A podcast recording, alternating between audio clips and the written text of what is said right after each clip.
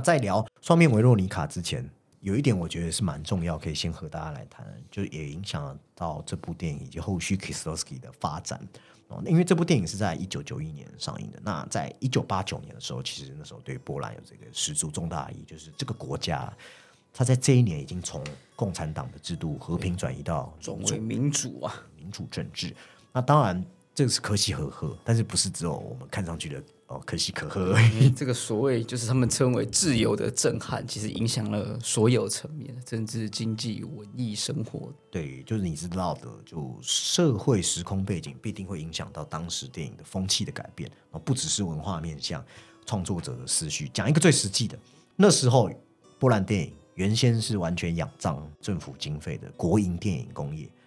但你民主了，哎，你自由了，势必代表要开始面对自由市场经济的冲击了。啊，那还是有补助，但我只能给你一点点的补助。一点点，那其他就是由私人的业，或是说这种电影制作公司开始，你们要自立自强，而且会开始大量的导入一些国外电影。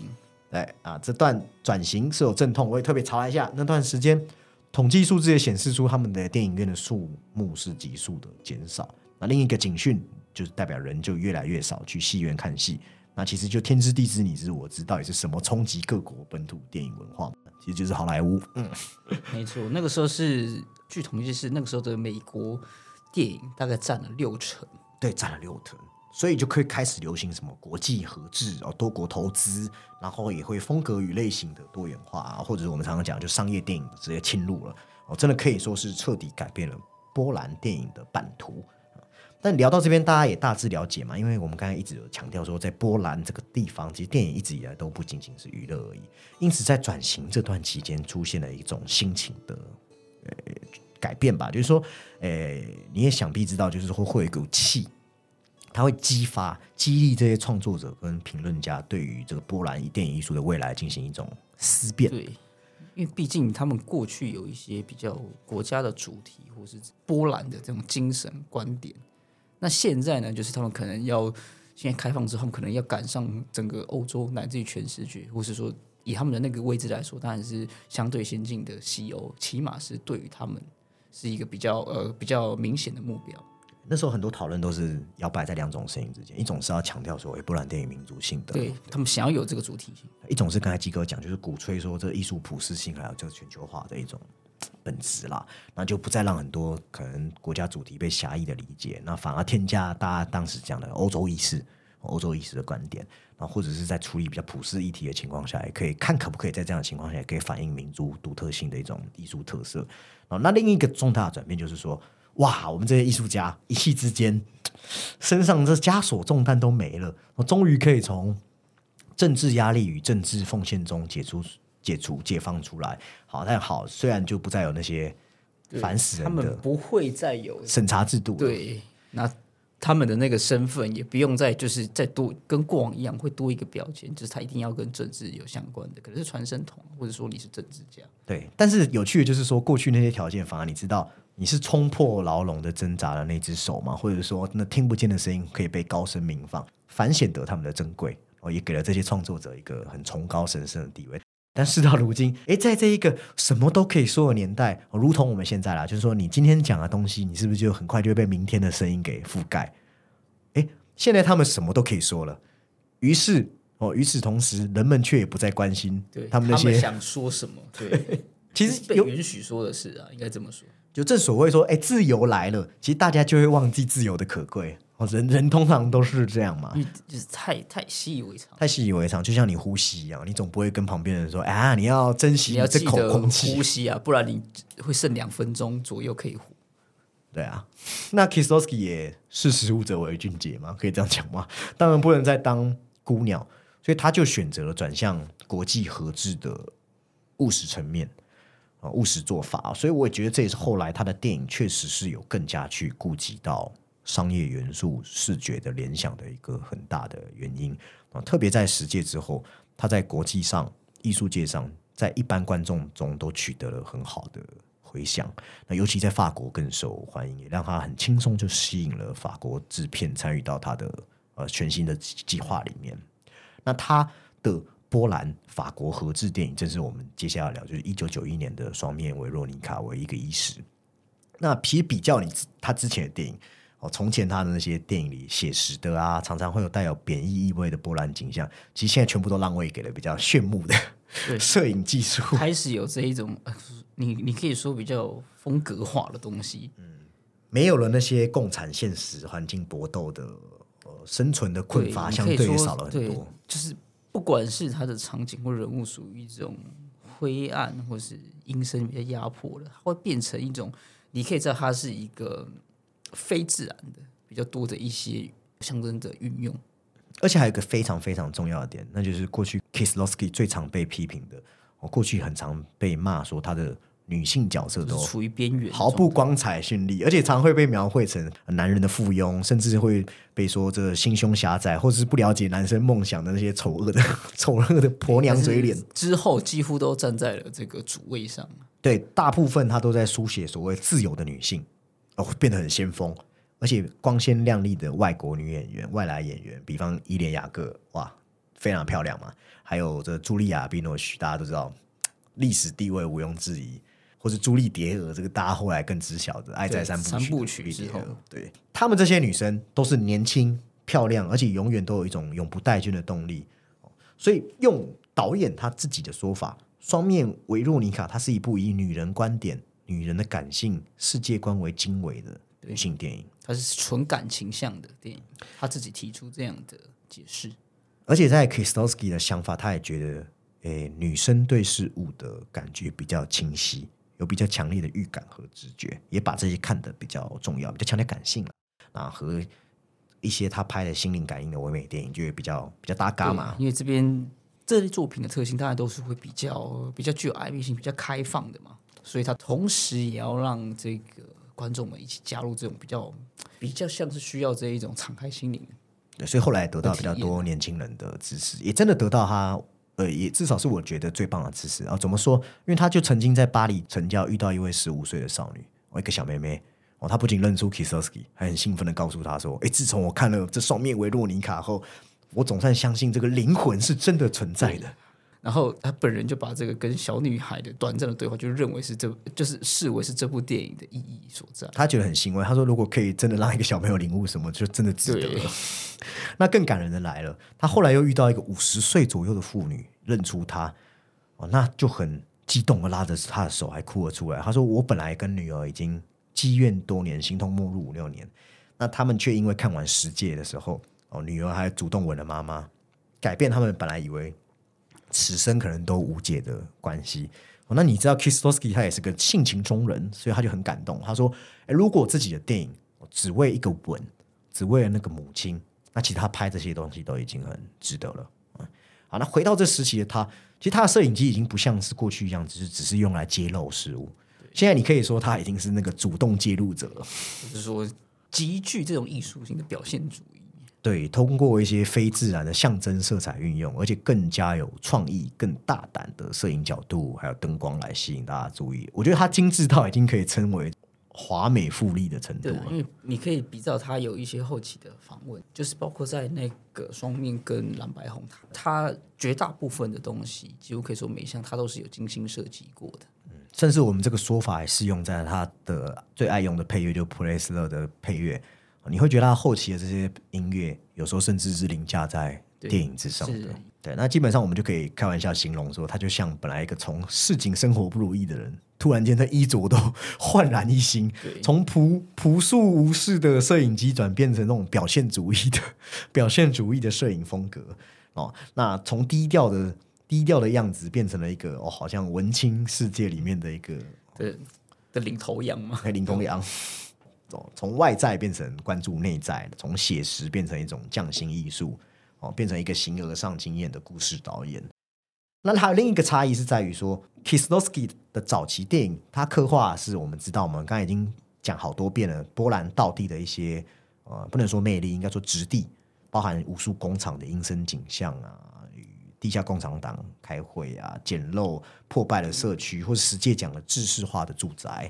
哦，天气往往是阴天，哦，很少有这阳光普照的日子，他会特别的，你知道，就是设计说不让你发现这个地方有所谓的可能跟希望对所在。但到后面就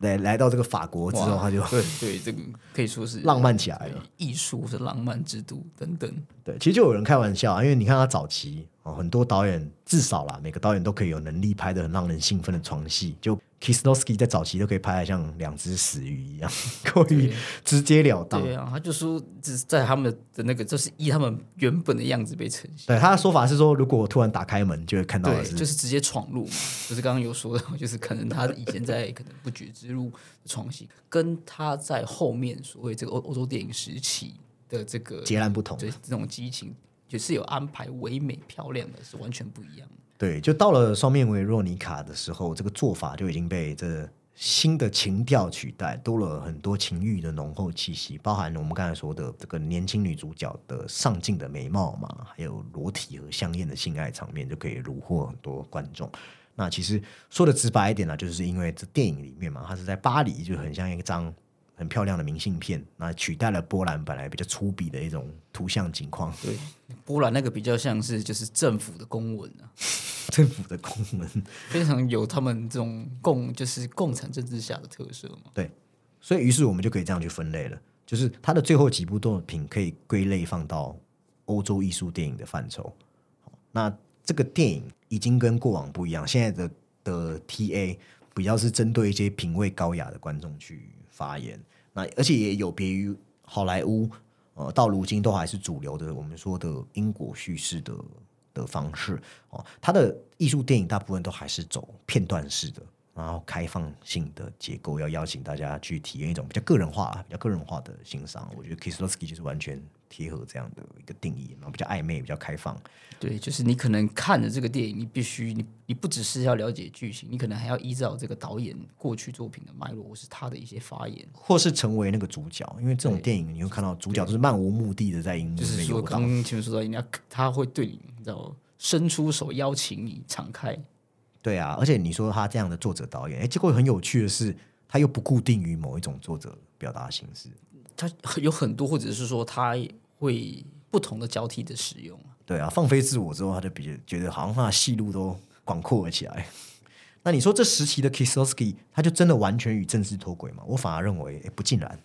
哦，真正在看的时候，你才会发现说，他个人对国家处境的无奈感受，哦，也不是说他觉得现在这样不好了，而是他更加敏感的把情绪通过隐喻都去藏匿在那些华丽的表面和隐喻系统。是可以被解读出来的。对哦，你看，你仔细瞧，波兰与法国这个两地人物的设定，其实恰好就是 Kieslowski 他自己离开波兰到法国拍片的影射嘛。哦，而且你看，很多离乡背景的导演身上也都可以看到这样的转变。比方大家都耳熟能详的塔可夫斯基，他也是离开俄国之后才去拍《乡愁》。也也有是说，他们当初波兰也有很多的这个导演，就是他们有一些也是逃离了，就是波兰前往欧洲各地。他们在创作上面都会有一种预投射的预情作用。啊，只是刚好就是 v s k y 他到了法国。那与此同时，其实他们那时候好像称波兰那一批没有离开的导演是境内流放，因为他们被禁止发言。嗯，那所以我们在看双面维洛尼卡的时候，就提供给了我们一个方向去思考：一部电影，双面，两个国家，波兰、法国，两个维洛尼卡，三个艺术家，然后变成一个后民族主义、多身份认同的一个可以能够一直延续下去的隐喻系统，同时也是少见的处理双重存在题材的艺术电影。哦，毕竟大多这类电影可能都还是偏商业电影居多。啊，那到底是怎么样的艺术电影，或是有怎么猎奇、怎么奇妙的世界奇幻物语？那先来看故事。哦，这部电影是以很漂亮的，我、都说那时候是颜值巅峰的伊莲雅各，她一个人分饰两角。那波兰的叫做 Veronica，然后中文就有人说是魏若妮卡哦。跟维若妮卡对，法国叫 Veronica，就是维若妮卡。啊，那这两个年轻女生虽然不认识对方，但是她们的生活却有很多神秘的平行的对应。之后，诶，进入正题，我们会先看到波兰的故事，从一九九零年开始，它比较短，比较精炼，力度也比较强。那这段故事的女主角就是魏若妮卡，她仿佛是为了歌唱艺术而活。你可以看到她就是在雨中，或者是说就是有病痛等，都坚持要为了歌唱。而且她的表情，你会觉得是一种难以自拔的。对，就是非常的陶醉，就是你可以说她好像就是这么的纯粹，就是只为这件事。为音乐而生，你可以你你可以把它指涉为就是为艺术。哦。那虽然他的人生看起来也很幸福圆满，被一群爱着他的人给包围，但他还是会为了唱歌愿意牺牲所有事物。哦，即若他有着也可能危及他生命的心脏病。那后来他终于在演唱，就是我们之前有稍微提到 Kistowski 电影专有的那个冯登布丹美耶的曲子的时候，他的声音失准，心脏病突发，倒地后哦，终究悲剧式的死在了自己最爱的舞台上，倒在血泊里的比根者。那这前段就是以魏若尼卡的丧礼作为一个结尾。哦，那值得注意的是，其实导演在这幕场景中就引用了很多不安的观点镜头，哦，包含从棺木、棺材的玻璃盖向外拍摄，可能就暗示说这个魏若尼卡还没死去。还就是我们从他死前倒下的那一刻，也是他的主观，然后再看到他的这个，呃，他不是最后倒下之后的一个飞升嘛，好像也是他灵魂的魂体对，然后再到他棺木也是他的一个主观，对，当然肉身是已经死了，但是有点对说精神意对他的那个灵魂是是飞升的，所以他还可能用某一种形式而存在。嗯然后接着就融入了电影后半段维若尼卡的故事，就画面很快就切换到法国，那拍了一个这个维若尼卡正在激烈这个性爱场面，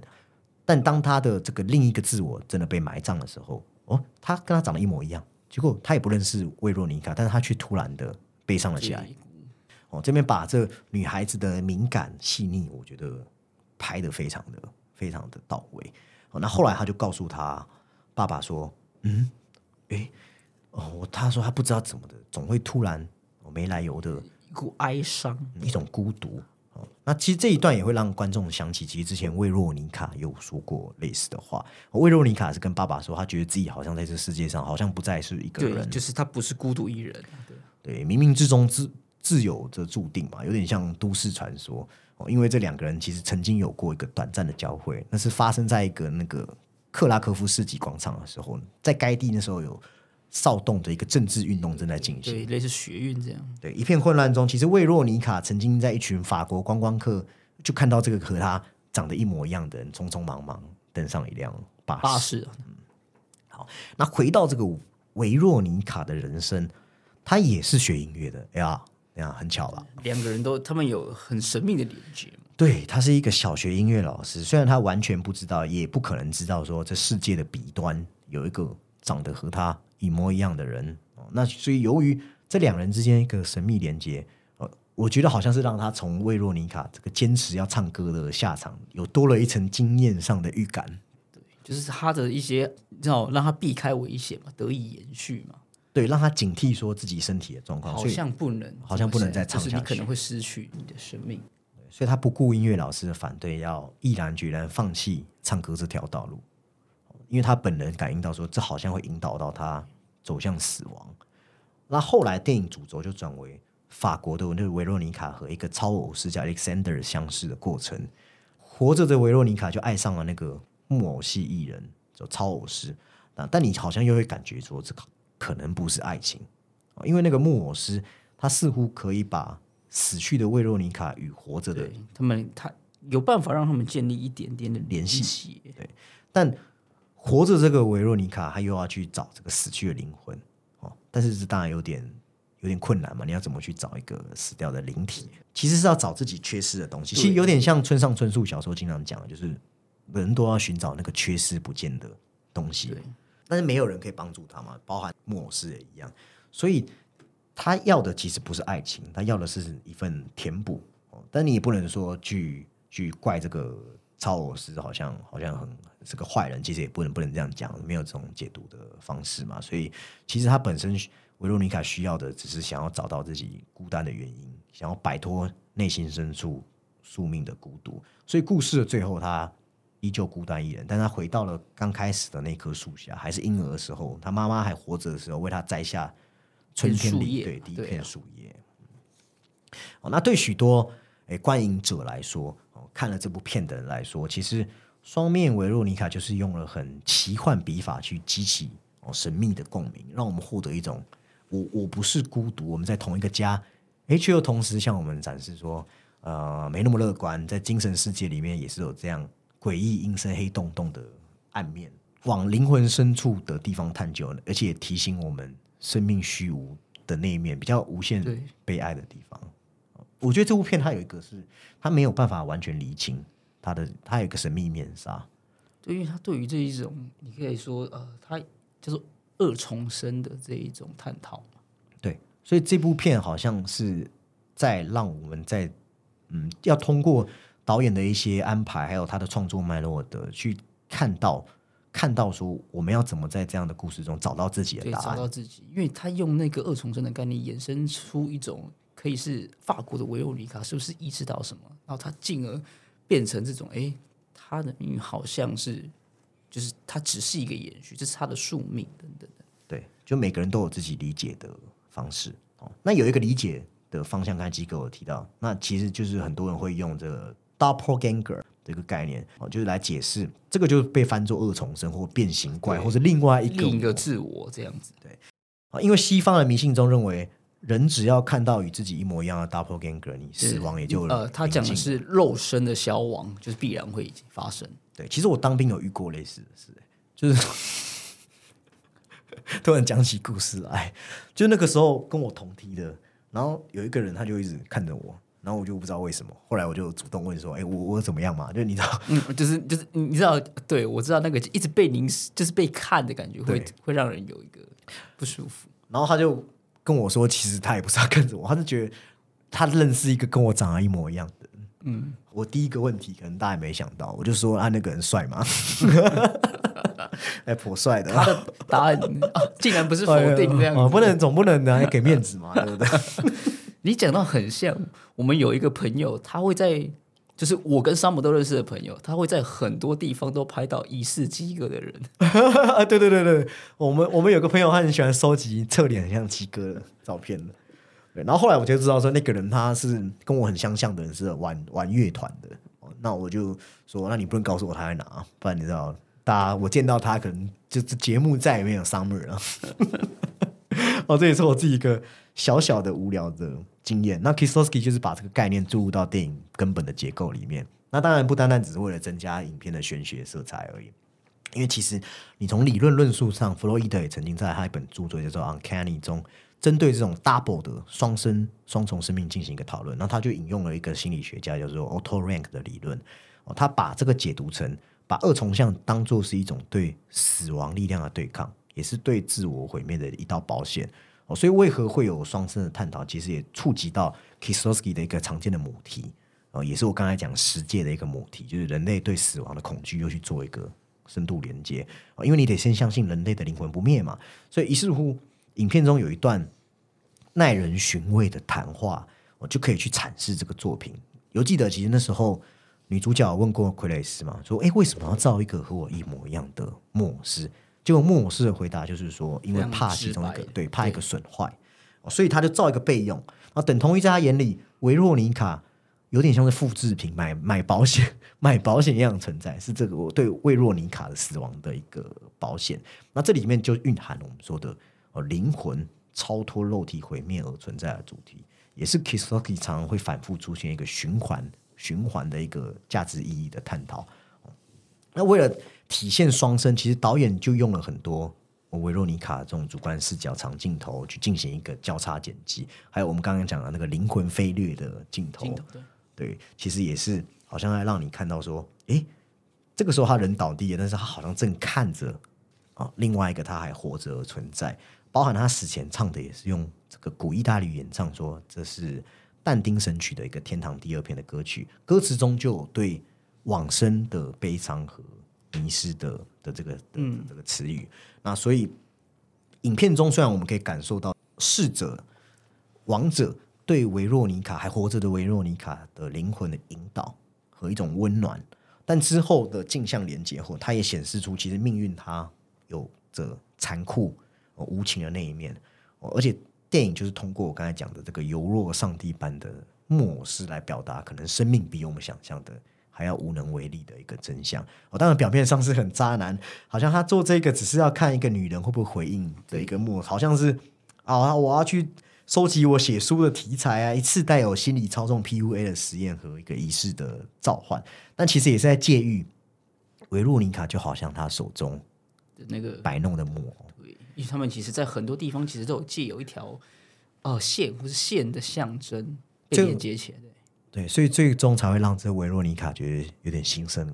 恐惧嘛，发现他其实就与他手中那个木偶本质上对，没有任何而且这个过程他一直受到了一些一些神秘的召唤嘛，包括一些反光啊的，嗯，他开始有了这一种比较像灵性的，至此，我们就看到这美好的表象下被命运烘托出来的另外一个主题哦，以及虽然双重生命会让延灵魂可以延续，但其实它存在本身就指向了一种一个创造出这双重生命的意志，创造出你以为你有自由，意志的一个背后其实只是你是被呃对更巨大的意志被选择的而已。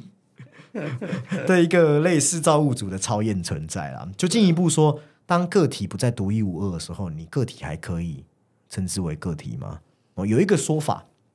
k i s l o w s k i 据说为这个影片准备了十七个结局，啊，对，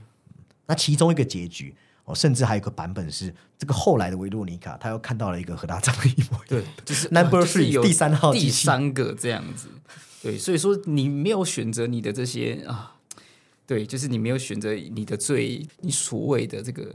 可以引申为自由意志的东西。对对就从这角度说，我们个体真的有自由意志吗？对，就是这个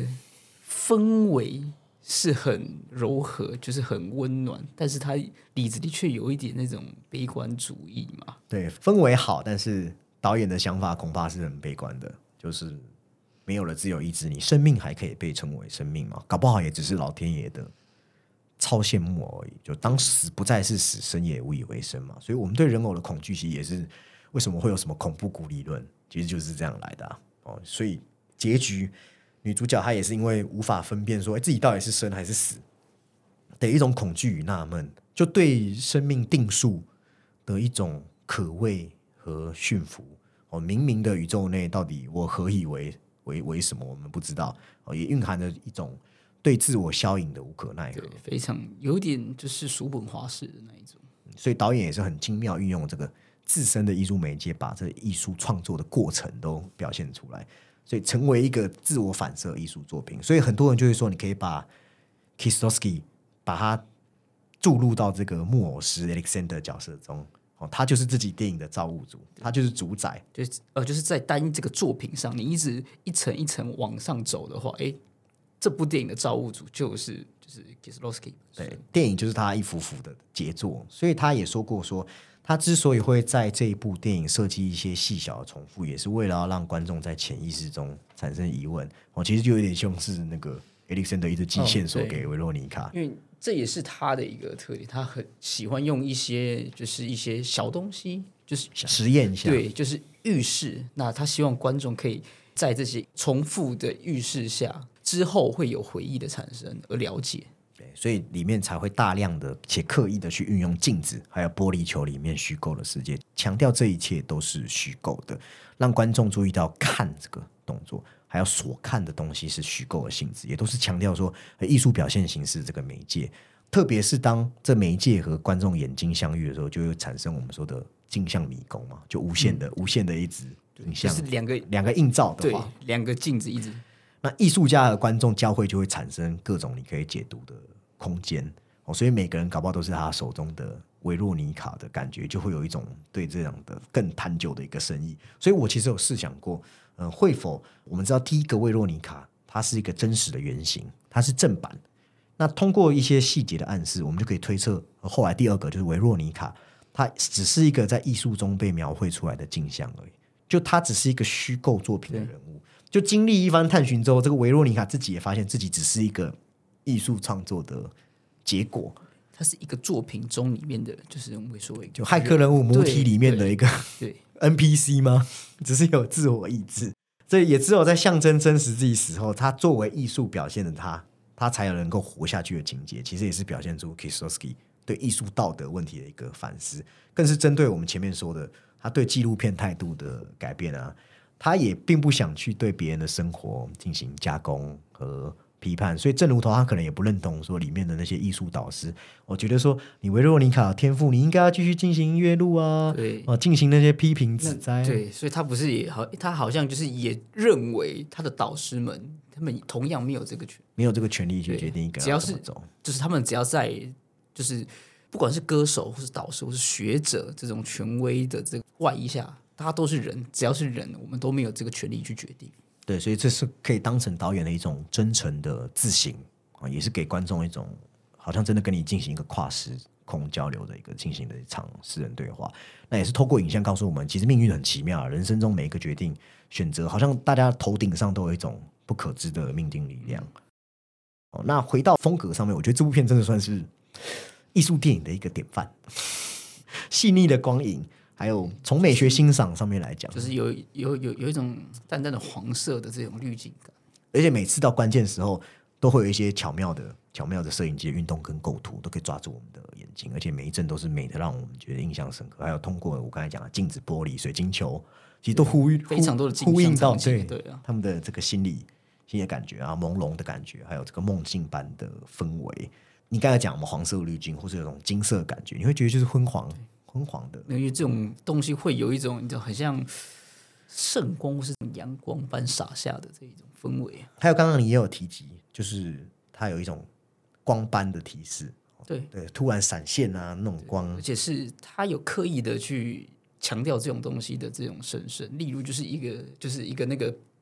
有人为的反光，啊，然后他把它收起来之后，它依旧会出现。对他本来以为可能是对，就是旁边那个邻居恶作剧，对对对对，结果不可是依然会所以你就可以当成好事是那个死掉的维洛尼卡给他的一种就是在牵引他对，牵引他啊，那加上一样是普莱斯纳帮他撰写的乐曲，虽然有人说在这部片里面乐曲可能有点喧宾夺主了，发挥了超过陪衬气氛的功能，但是确实也增加这部电影我们说的超脱成熟的一种氛围。当然，你很难说这部电影一定是百分百要表达什么，但是它的通透和细腻，其实就是要感染我们每个人的一种想法嘛。所以你也可以说，其实自维洛尼卡之后，哎，Kisowski 开始琢磨在这种光影诗意的营造。以前的他其实并没有这样，比较实性了。对，现在比较优雅一点。所以之所以有这部片，所以才有之后他在蓝白红三部曲又延续且继续深化这个类似的主题。好，那至于哎，我们每一趴都要讲到，就是政治意味的解读上面，哦，它也是有很多地方可以拿来做预言式的解读。比方说，就有人会拿维罗尼卡死和这个波兰人民共和国共产政权的的结束去对，哦，那这个保命、保住性命且比较务实的维罗尼卡就是法国嘛，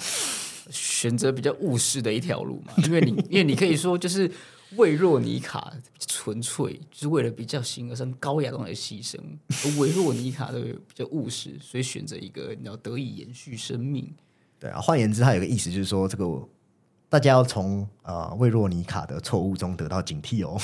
而且这种替身，或者说你说它有一些版本可能有三号魏若妮卡，也代表着一种你知道就轮回重复，因为波兰也是从建国开始一直分分合合。嗯，而且从它原本的片名就是魏若妮卡的双重生活嘛，所以也是清晰凸显出这是个波兰观点，意思就是说这是魏若妮卡的第二次机会的第一次，对，诶，这样的这样的，嗯，就是导演想要表达，这样还可以从他一些哦，比方波兰的里面是比较偏棕色秋天色彩，那阳光普照是在法国，的维若尼对法国维若尼卡。其实，在我们就有讲嘛，到了这一部片的时候，这个政治真的就已经退隐到背景，就字面意义上的背景板。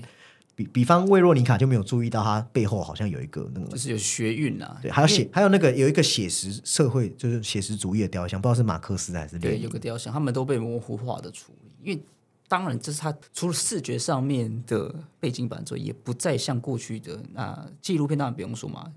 它的剧情片也是一定要处于那个氛围下，或是当时的那个政治环境下而受压迫的人们。现在则是就是我们刚刚提到说，他已经往了这一种可能就是形式上的探讨，或是说在形式上，不过你刚刚有说提升，他没有注意到那个游行活动，那其实也让一些波兰影评人又很感冒，他们就觉得说。哎，你这就是对你早期电影纪录片那些的的示威抗议者，怎么就是你变得你视而不见了？就是你背对他们，而且有一些声量也是说，他之所以开始往这种形而上是比较华美的画面发展，是因为他不是法国人，他只能用这一种比较就是虚华的东西来装饰。他不像过去这样子踩在波波兰的土地上描绘的这些众生相。我觉得再这样讲下去，我都可以想象 Kisowski 的表情，然后对你说着“我太难了 对，就是哇，这这些人好难取”，悦，好难取悦哦。那其实最后则是我们今天回头再看这部片，包含 Kisowski 那时候后来选择提早退休，就有点像是维若妮卡给自己的一个。那还有预言性，当然就是对自己的紫色，以及以及他知道自己心脏的状况。然后还是选择这种艺术之子，最后死在一个心脏病突发的状况，也都是一个一个连结了。那也可以视为他的双重生活嘛，在波兰的严肃，在法国的的艺术，比较奔放啊。对，也象征他真的告别一个他心中已经不再存在的存在的波兰。哦，那也为自己找到另外一种方式，有点像是维洛妮卡一样，找到一个重生。哦，所以我们等下会要聊的。嗯，就是我们可以这样理解，就是我们大家聊的蓝白红，其实也就是延续这部片的一个主题哦。那包含相关，对对对，有一些指涉，对，包含红红里面的女主角就是伊莲雅格嘛，那蓝里面的音乐，还有白里面关于爱和政治，对政治的一个话题。哦，其实也都是因为我们会觉得说，好像在这个双面维洛妮卡答案是有点悲观的，但是他到了蓝白红，进行一点人性温暖的调整，对，开始人他有他有呃，你可以说是人的人。在那个当下的能动性开始有被展现，对，终于给出了一丝希望。